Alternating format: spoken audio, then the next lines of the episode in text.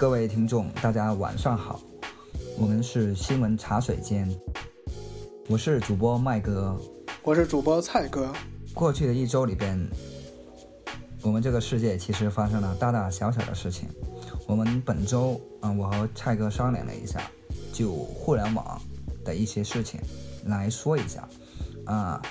蔡哥，过去的一周，在互联网上面，你觉得哪些事件可以，嗯，可以说一下的呢？我觉得其实最让大家所熟知的消息，就是应该是昨天晚上吧。是昨天推出这个叫做微信红包照片的这么一个功能。这个功能大体意思呢，就是说在朋友圈里发了照片，被打上了一层薄薄的雾，就像雾霾一样。大家需要支付红包才可以评论这个照片，或者说观看这个照片到底雾下面是到底的真相是什么。这个一时间在微信的朋友圈里掀起了勃然大波啊！基本上人人的照片都变成了镶了金边的，呃，加了雾的这么一个模糊形状。嗯，也有很多人就是才想了利用这个方式呢来发财，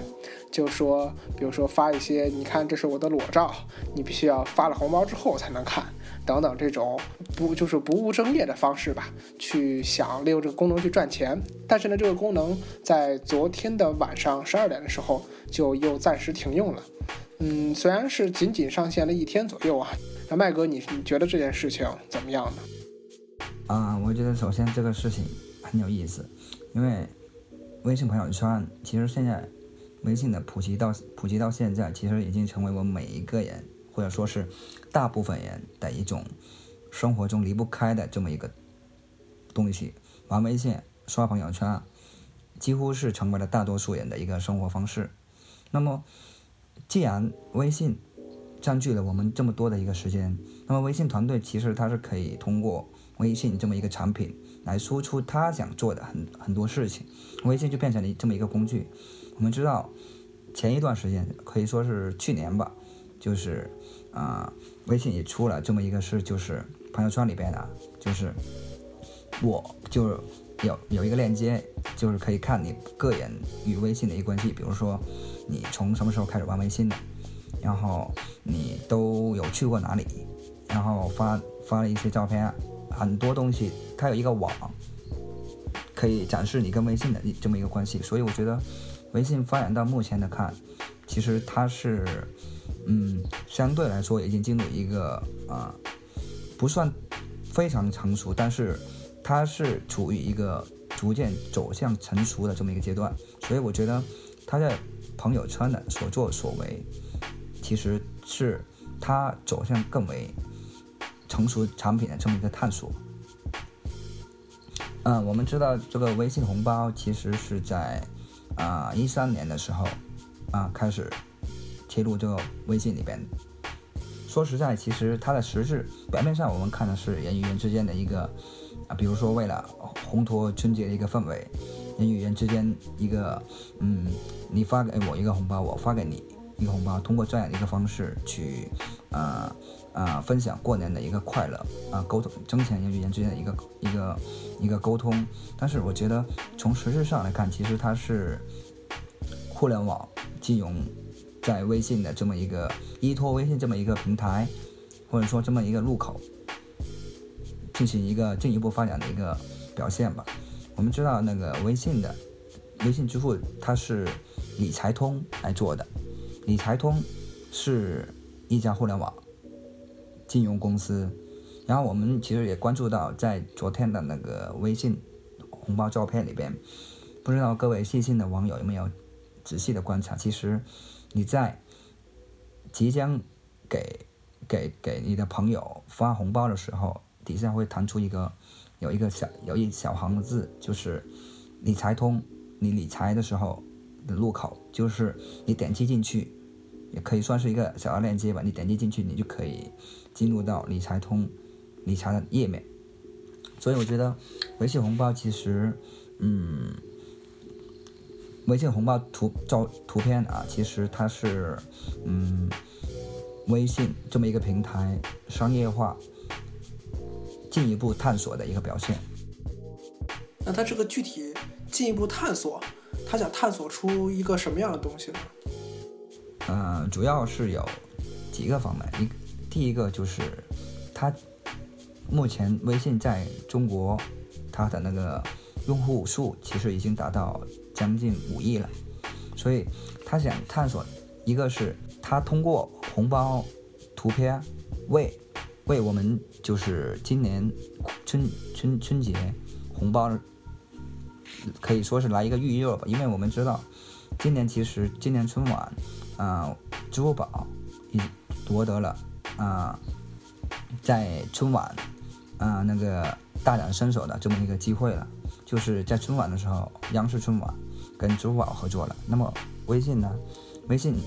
能做什么呢？微信其实它打的是一个嗯、场景，就是过看春晚的时候，或是过年的时候，啊、我们把红包发到群里边，大家一起抢，然后或者你发我一个红包，我发你一个红包，这个其实营造的是一种氛围，就是我们其实红微信红包已经成为我们一种方式，我们必须得用它。这样的话，啊、会有更多的人绑定银行卡，那么就会有更多的一个资金沉淀到微信理财通里边去，这是一个方面的。另外一个方面就是，就本次的红包图片来看，红包图片，嗯，你想要看它是原原创的，对于呃发图片的人来说，它是原原创的。那么你想要看，那你是需要发红包是吧？给原创者者发红包，就是你要为原创者他的那个成果买单。我觉得，呃，这从深层次看的话，也可以算得上是微信它对于知识产权的这么一个一个探索吧，或者说是一个行动。通过微信红包图片这么一个行动，来啊、呃加强人们就是啊、对于啊、原创的东西付费的这么一个意识，我觉得这个比较符合张小龙他的这么一个一个初衷吧。但当张小龙他其实在他的那个唯一一次的公开演讲里边也说到，其实他并不希望人们花太多的时间在微信上面。我今天今天也看了一些相关的数据，其实，在手机流量、移动 A P 移移动手机端的话，微信其实是占到了我们的几乎是一半以上的这么一个流量。就据微信他们那边统啊、那边统计的话，其实是嗯每一个人花在微信上，就每次每天打开微信的次数是三十到四十次。所以说，我们现在可以看得到，微信它几乎现在已经成为我们的生活很重要的一部分。所以在朋友圈的每一个小的一个行动、小的一个探索、小的一个创新，都能引起一个相对来说非常大的一个轩然大波。所以我觉得，微信它本身发展到现在一个阶段，其实是是非常成功的。然后它逐渐的通过这么一个团队的一些探索吧，一些行动。来逐渐的引领我们，嗯，引领我们互联网这么一个潮流，我觉得这是这是一个事实啊，并不能我我也不知道它是好还是坏。我觉得各位听众其实也可以思考一下，就是有一天我们大部分都被微信所左右的时候，那这个情况是好还是坏呢？是吧？但但我但我们其实也可以看得到啊、嗯，其实虽然说短短的两个小时有。将近啊几千万的这么一个用户参与了这么一个微信红包照片的事事情，但是实际上是付费的人是比较少的，所以我觉得这虽然是一一次探索吧，但是可能更多是一次类似于游戏或者说一个噱头这么一个东西，就是大家可能会比较喜欢看热闹，但是可能真正的感兴趣或者觉得把这个视为非常重要的这么一种事。去做的，可能这样的一种用户可能并并不是那么多。嗯嗯，其实在我看来，我就是想对你刚才说的，就是关于原创为原创付费这一点啊，我是存在一定疑惑的。我刚才就是在想，照片这种东西，究竟你要付费的是看照片付费，还是说你应该为了使用照片而付费？这让我想起了有一些摄影家，他的照片或者说一些原创的图片，都可以是在网上自由观看的。然后只是在具体你使用它的时候，这时候才会出现你需要付费进行使用的问题。就和我例举一个例子，比如说音乐来说，我以前在网易云音乐上，呃，特别喜欢某一个原创歌手他的歌，但是呢，好像啊说错了，不是网易云音乐，当时是在新浪音乐人，但是呢，我只能在线听，我不能下载。后来因为我特别喜欢，我就专门联系那个音乐人的微博，我就说，你看我特别喜欢你这首歌，我能不能付费，我买下来，下载下来。因为当时新浪音乐人我没法离线听嘛，之后他也很惊，当时他也很惊讶，觉得他的作品被认可也很好，到后来他就免费送了给我。但是我就在考虑，我觉得照片和这种音乐是不是应该仅仅说说你在，嗯，想利用它去进行这个，呃，在创造的时候才需要为它付费，而你单纯的呃看这个照片或者听这个歌，我觉得你应该是。呃，不需要付出费用的，因为假设啊，呃，这一个照片或者图片在你没有看之前，你是不知道它的优劣与否。你如果让我为一个我不知道未来看的是一个好照片还是不好照片的这么一个东西付费的话，我可能会保守。但是如果比如说像 iTunes 那种音乐模式，它可以让你试听三十秒，你再决定下载与否。如果是试听三十秒会好听的话，我肯定会下载。我觉得可能这之间有这么一个差异，所以我倒在我看来，我觉得它它并不是在促进原创的这么一个事情，因为虽然你发了红包的照片没法下载，但是还是仍然可以截图的嘛。啊，是这样，就是微信红包图片，其实这个这么一个产品吧，算是出来的时候，其实在此之前，他们团队已经策划了三个月才出来的，所以我觉得他们并不是。像上次那样，那个，呃，就是我我个人与那个用户与微信的那个关系这么一个事件，并不是与上次相比，它并不是说，哎，我一拍脑子就出来这么一个事。我觉得它也有自己的一个考虑的。在我看来，我觉得它是一个比较初级的一个探索探索的一个产品啊，并且这个产品，据微信团队来说，其实他们在那个今年的呃过年的时候，就春节还会继续用。至于它是怎么一个用法，还是继续以嗯模糊照片这么一种形式，或是引入别的东西，我我我们可以有有目以待。我想说的是，其实当朋友圈已经成为我们生活一种方式，占据了我们很多的时间的时候，那么它其实是可以变现的，并且它其实已经变现。我们知道，就是微信引入广告，虽然说引入广告不多，但是其实它已经通过这么一种方式进行变现啊。比如说吧，微信团队其实他过年的时候，如果有在这样基于这样的一个盈利模式情况、商业模式的一一个情况下的话，他发一个可能发就给某一家呃公司发一个广告，OK，他就能拿不菲的一个广告费了。我觉得过年的时候他就靠一条广告，可能就他的年年终奖金可能就要着落。我觉得是这么一个回事，所以我觉得，嗯，微信。它发展到现在，其实，嗯，正在做一些探索。这些探索不是不管是好还是坏，我觉得其实它都应该，嗯，是是，我们知道企业都是需要盈利的。我觉得其实它本身在做这些事情的时候，也应该也会有所考虑。可能它会让利给用户，但是其实在另一方面，我们看不到的看不到的地方，其实它可能并不会做太。亏损的一件事情，嗯，所以我刚才蔡哥说的是那个，我们看照片跟用照片，我觉得，嗯，这个事情并不是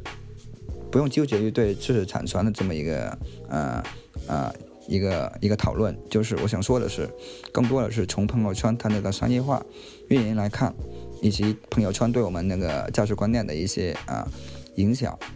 来看，我觉得。这个事情是一个嗯呃萌芽的一个阶段吧，就是以后我们的那个互联网产品其实会从各方面的对我们的那个固有的一些观念啊，还有我们的一些想法、我们的一些行为做出一个有一些有一定的影响吧。嗯嗯，对，那真对不起麦哥，关于这一点，可能我还是对你的看法也不太一样。嗯，虽然我知道它的这个在关键的一些部位投放了广告，对吧？但是呢，我觉得这一个其实可以和他在当时晚八点还是九点的时候，我记得还推出了一个红包摇一摇，不知道麦哥你有没有印象？我觉得可以和这个联系起来，因为当时红包摇一摇，你摇到了红包，并不能当做现金使用，而是直接存入了。是叫这个理财宝嘛？直接存入这个理财宝中，理财通，嗯啊，理财通，呃，直直接存在了理理财通中。所以我觉得未来的话，很难说它的这个模糊后的这个红包照片啊，说会是一定要带有明显的广告痕迹。我觉得这一次也很可能是在给这个理财通进行一个宣传，利用微信红包的这么一个呃一个特质。当然了。呃，因为这让我联想到了说什么呢？因为之前大家也从网上玩那种免费游戏，它下面总是有一条广告，对吧？那条广告的大小其实要比微信红包广告的微信红包照片广告的大小要小不少，但是你玩久了之后，你还是会觉得比较烦，会觉得嗯，就是一直比较挡视线。然后呢，当然，如果你觉得游这个游戏可能也不值得你去花付费移除广告的话，那么你可能最后就选会选择把它删掉。而且，我觉得对于微信红包照片这么一个明显要放广告的方式，我觉得仅仅是针对了这种理财通，而并不是说未来它会做一遍就是一些普遍的商业化的运作。这可能是我的看法，因为我觉得呢，现在咱们大家对这个微信红包照片的这个解读。我觉得都是咱们对它进行解读，而微信团队具体是怎么设计它、怎么想的法，我们目前不知道，所以很可能会存在一种叫做过度解读的这么一个情况。就其实就和我刚才想说的，就是关于它的这个呃这个有偿购买这一块，我觉得可能就是一种过度解读吧。但是对于这个广告这一块呢，我不太好说，而且。我还是想说的一点就是说，嗯，如果呃未来微信再继续推出这样，就是将继续使用这个红包照片这个功能的话，那么大家久而久之看了这广告也会厌烦。毕竟微信的广告发的都是很有意思的，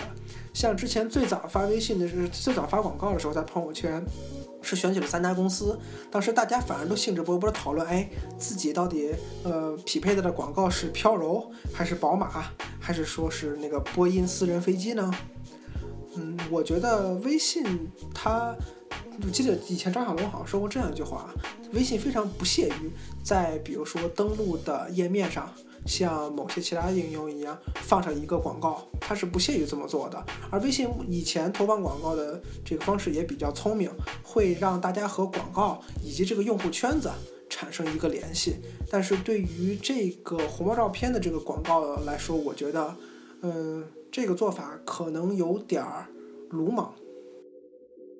所以他本没有做太长时间嘛？嗯，其实。再哥说到的一点，就是确实这个红包照片这个事，其实它是由理财通投广告去做的，确实，嗯，确实是这样，是这样的。是理财通他说是让微信合作帮他，因为他们都是腾讯的产品嘛。嗯，对对，理财通出的出的钱，理理财通出的钱，然后做的这么一个东东西。出的我知道出的钱是没错，但是如果未来再开通的话，其他公司出钱能不能行？我觉得。很可能，呃，照照我看来，我觉得未来再推出、再恢复红包照片之后，那么就取消广告这个位置了。嗯，这个，这是这个这个这个是我的看法，我个人的这个啊，我我明白你的意思，就是说广告太多了，可能会影响用户的一个体验，是吧？对，我觉得微信它就算放广告，也会应该放的聪明一点。嗯，对对对，这个是看微信团队它以后一个探索方式了。我觉得也是，因为广告是可能说是互联网公司的一个很重要的一个收入的一个嗯业务吧。但是我觉得这个度是怎么把控的话，还是考验一个运营团队他的能力的。如果你把握不好的话，可能你的用户粘性可能就会逐渐的下降，你的产品体验就会很差。我觉得这个是也是微信需要考虑的一个方向。嗯，然后我们。看一下，其实，嗯，除了上一周除了那个微信红包这一个事情之外，其实还有另外一件事情，还是引起了广大网友的一个注意，那就是百度卖贴吧。百度的贴贴吧，我们知道，叫百度，百度目前贴吧是很多的啊，大概有，嗯，一千九百万左右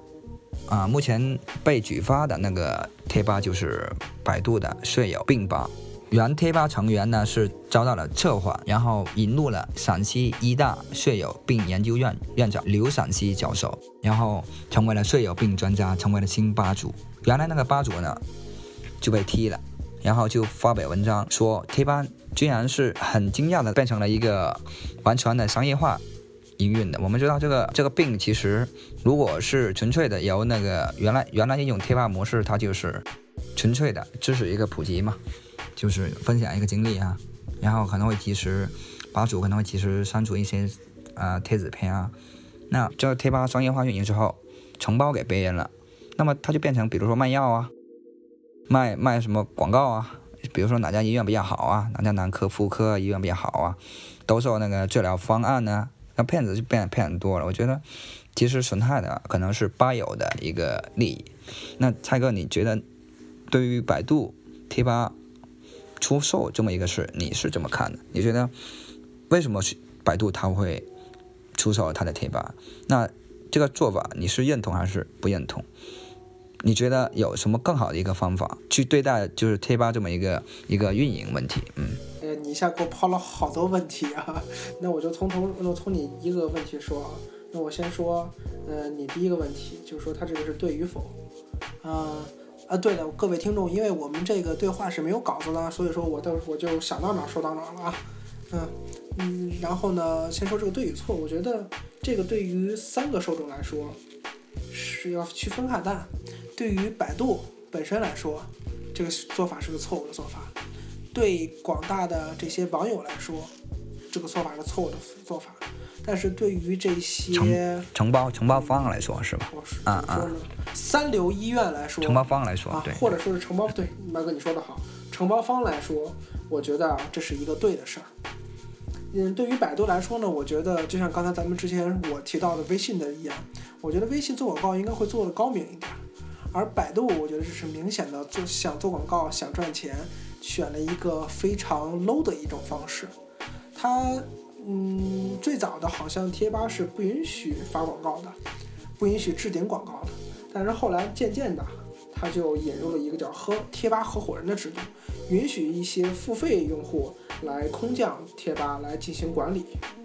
嗯，所以说对于百度来说，我觉得它急于赚钱的这个事情，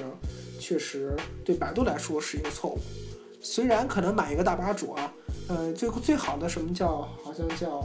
呃，尊贵的特权，呃，好这个名字啊，然后它的花费大约是一年一百万人民币左右。这个我觉得百度可能过于短视了。作为一家中国三巨头之一的互联网公司，你去做这件事情实在有点儿不可思议。我在说，对于这些网网友来说，你刚才说你觉得最受伤害的是原来这些贴吧的吧主啊，不，但其实我觉得最受伤害的。不是不是啊，不是贴吧的吧主，是贴吧里边的吧友，就是你轻信里边的一些信息上当了，可能出的可能不一定是钱的问题，可能会出命的问题，出人命的问题。我觉得吧友反而是不太容易上当的，因为吧友他都是经常刷贴吧的，他知道吧，他知道这个贴吧的真实的情况是怎么样。就比如说这次曝光了之后，我觉得真正受受伤受伤害的应该是平常不关注贴吧，但是真正比如说家里突然有人得了血友病，啊对，因为我对这个血友病的这个情况不太了解，我就先就就是先胡说一下，就假设你有亲人突然得了血友病，这个时候因为大家都没有相应的这种专业经验嘛，所以说就去网上查一下，一查血友病就查到了血友病吧。然后一在血友病吧里就看到了这个刘陕西教授的这个，呃，陕西医科大学的这个这这血友病经历怎么怎么样，怎么怎么样，然后可能就会轻信。我觉得，呃，最受伤害的应该这些平常，呃，不不怎么上网，文化水平也不是特别高的这些人，他一旦上百度之后去查了之后，就会变得，嗯，非常的盲目吧。这个其实也难过难免，因为。我因为我觉得可以换位思考一下，假设你现在得了一种一一个重疾，这个时候，呃，你被疾病折磨的已经重病产生十分难受，突然有个人跑出来说，哎，这个疗法不错，要不你试试？我觉得这个时候一般人正常想法都是说，哎呀，那我试试吧，反正已经花了这么多钱，费了这么多精力了，那万一能起一点作用呢？我觉得最最。让大家也不能说走上邪道吧，就是听信这些骗子谣言的这个心理，就是哎呀，万一有一点用呢这样的心理，然后可能就会很容易的上当。这个是对消费者广大的这个消费者来说的。然后在对于这些三流的医院呢，其实按道理来说，他们在贴吧跟贴吧合作呢。虽然他们认为和卖贴吧是对的行为，但是呢，他们的做法并没有违反任何的相关的法律规定。第一个，他们也是有正规资质的医院。第二个呢，百度的贴吧的所有权不是你的，也不是我的，是百度的。百度他自己决定要卖贴吧，虽然是一起搬起石头砸自己脚的蠢事儿，但这是他自己做的事儿。那么他搬起石头砸自己脚之后呢？最后承担责任的应该是百度自己，咱们也就只能说说。但是对于他卖的这件事情呢，并没有进行相关的这个在法律或者说是规规定上有相关的这个约束。约束说是呃，比如说这些信息传播平台的信息必须由这个传播平台保证其真实性，好像现在还没有这样的规定。所以说在道理上来说，他们没做错。啊，说说错了，在规矩上来说他没做错，但是在道理上来说，他们错的比较严重。嗯，对对，所以那个李彦宏其实在这个事发生了之后，一月十八号其实也说到了，百度需要很深刻的反思，吸取其中的教训。那么其实后期如果贴吧如果还是继续商业化运营的话，啊，我觉得其实对。广大的一个网友来说，其实也并不是特别的赞同这么一种做法。那它不商业化运营的话，其实我们知道贴吧，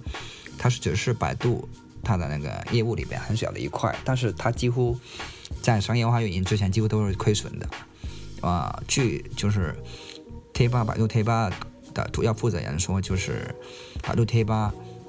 嗯，目前商业化运营的话。它那个比例大约是占到百分万万分之一，就是说有一万个贴吧里边，其实只有一个是商业化运营的。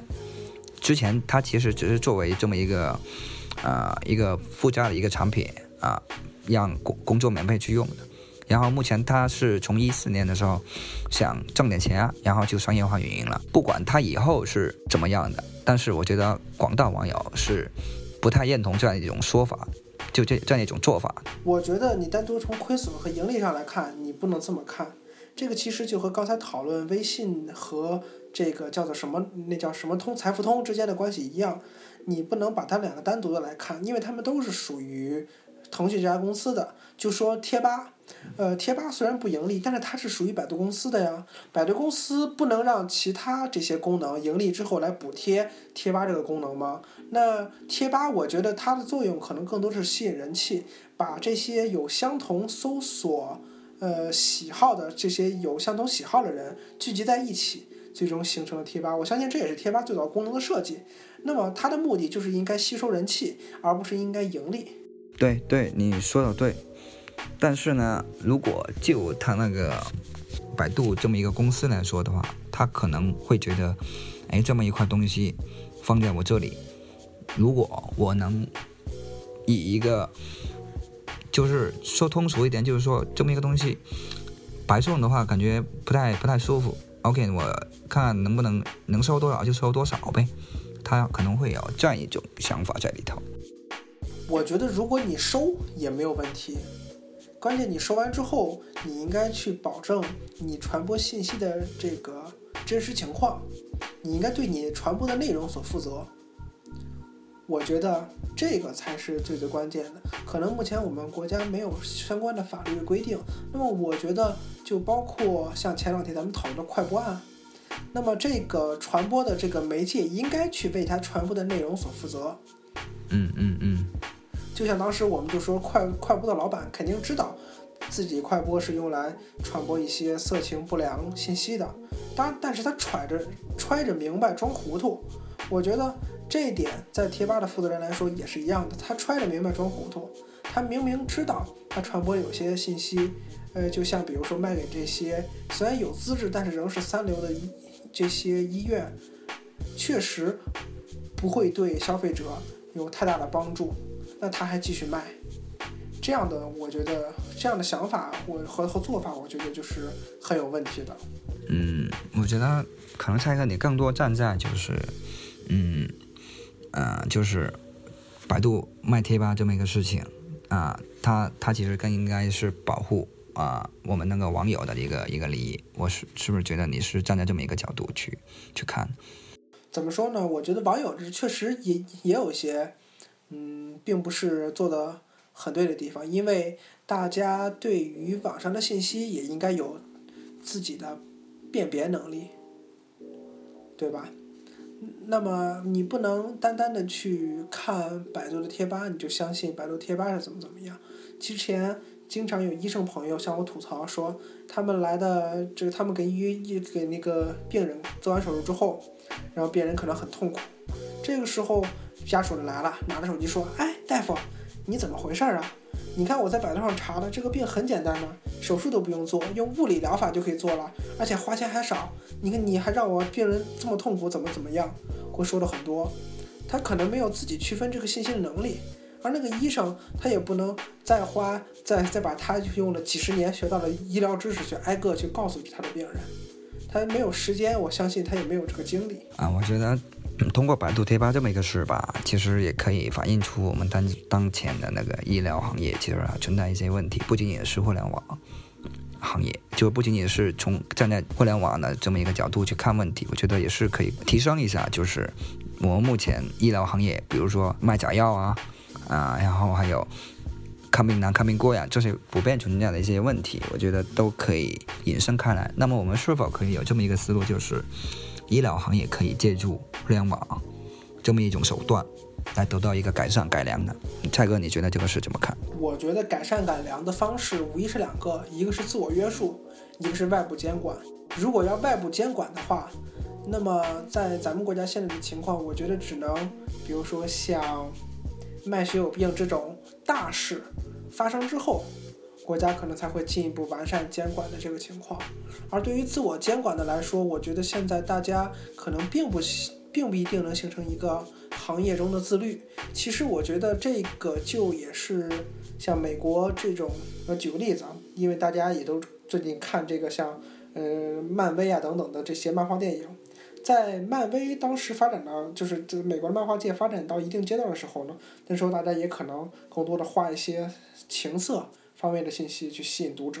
但是后来呢，当当观众们，呃，就是会越来越难以让，因为漫画的受众是小孩嘛，难以让自己的孩子去看漫画的时候，也不得已，这个时候这些漫画巨头们，他自发的形成了一个审查联盟，去对他们的漫画内容进行审查。但是这种情况下，我觉得在国内目前来说，是至少在医疗行业是不太可能的现象，因为医疗这是一个，这是一个硬需求。之前有一句玩笑话，你看他是去做金融的，他是做考古，他是做天文的，但是到最后老的时候都得去找做医生。哈 哈好吧，这个挺挺挺可好笑。那个我觉得不仅仅是医疗吧，我觉得包括很多行业，啊。其实更多的一个监管，我觉得并不仅仅是靠行业，至少在国内还没达到那个地步，靠行业的自律能够能够解决的。我觉得更多是需要国家层面去，就国情来说啊，需要国家层面去制定一些相关的一个法律机制来进行约束。我觉得这种做法会比较有利一点。你是说再进一步加强这些所谓的三流医院的审核？审核通过率吗？不仅仅是医院，不仅仅是三流医院，我说的是整个扩大一点范围，就是医疗行业目前存在的一些很多问题。我觉得通过互联网手段去改良，我觉得只是一个一个手段的一个问题，很表表面的，治不治本的。我觉得，嗯，其实我一直有个疑问，这些所谓的三流的这些医院，它到底有没有治愈病人的能力？它是所谓的和这些大医院的治疗方法都差不多，但是它收费高，或者说态度差一点呢？还是说它本身的这个治疗方式它就有问题？我觉得，如果是你的本身的治疗手段就有问题的话，那么确实应该加强这个医疗方面的这个审核，去比如说考虑重新发放牌照。但如果呃，说是它仅仅是收费贵的来说的话，那我觉得应该没有问题。呃，反正目前来看的话，国内医院太乱了。我我具体可能也不要，可能大概你跟我并不是在医疗这一块有有从事的，所以我们具体包括他的那个资质啊、牌照啊一些这些东西，咱们可能还并不是特别的了解。但是我觉得目前来看的话，其实医疗这个行业真的需要整改，问题太多了。就于整改这么一个方式的话是怎么样的，我觉得各位听众也可以也可以思考一下，有哪些比较好的一个方式去去做。我就说一句吧，因为我的父亲是在医是在一家医院在工作啊，但是他并不是医生。反正据他给我了解的情况呢，中国目前可能最面临最大问题是人太多。当大家都扎堆去那些医疗资源比较集中的城市，比如说北上广深的时候，这个时候就造成了在这些地方集中看病难。像当时我一位好朋友的父亲，当时在北京的某家医院住院。呃，很很明显啊，到中午等到呃探望时间开始的时候，哦，整个就跟挤春运一样，大家呼的就往住院部就涌过去了。我觉得未来可能还是要把这些医疗资源呢再进行整合，再迁到比如说呃城市外围的一些地方，可能围绕着这些医院呢建一些卫星城，而不是说现在你看在在北京、上海这种呃市区。比较拥堵的地方，然后也会有医院，然后本来这在就给这些比较堵的这些城区堵上加堵，而且目前的这些医疗资源也分配的不并不是特别的平衡。我觉得未来进一步去提高那些普通医生的这些呃教育水平啊等等，我觉得也会能缓解一些。嗯，目前医疗资源短缺的情况，而且好像说今年的人口已经是进行负增长了嘛。在这种情况下呢，我觉得未来医疗资源的这种紧张程度应该能得到一定的缓和。但是具体要再往长久来看的话，这个还得需要国家和这些医院两个人一起努力了。嗯，OK，那我今天我们呢，我和一哥。就互联网行业的两个一个热门的话题吧，啊，进行了一个相关的讨论。一个是微信的红包照片，一个是百度卖贴吧这么一个事情。各位听友，不知道你们听完之后有什么一个感想的？如果你们有一什么想法，其实可以跟我们进行互动。如果你觉得我们新闻茶水间这么一个订阅号不错的话，可以点一下订阅我们，我们后期可以做更为一个详细的一个沟通跟交流。那么我们今晚的节目就先到这了，各位听众再见，拜拜，拜拜。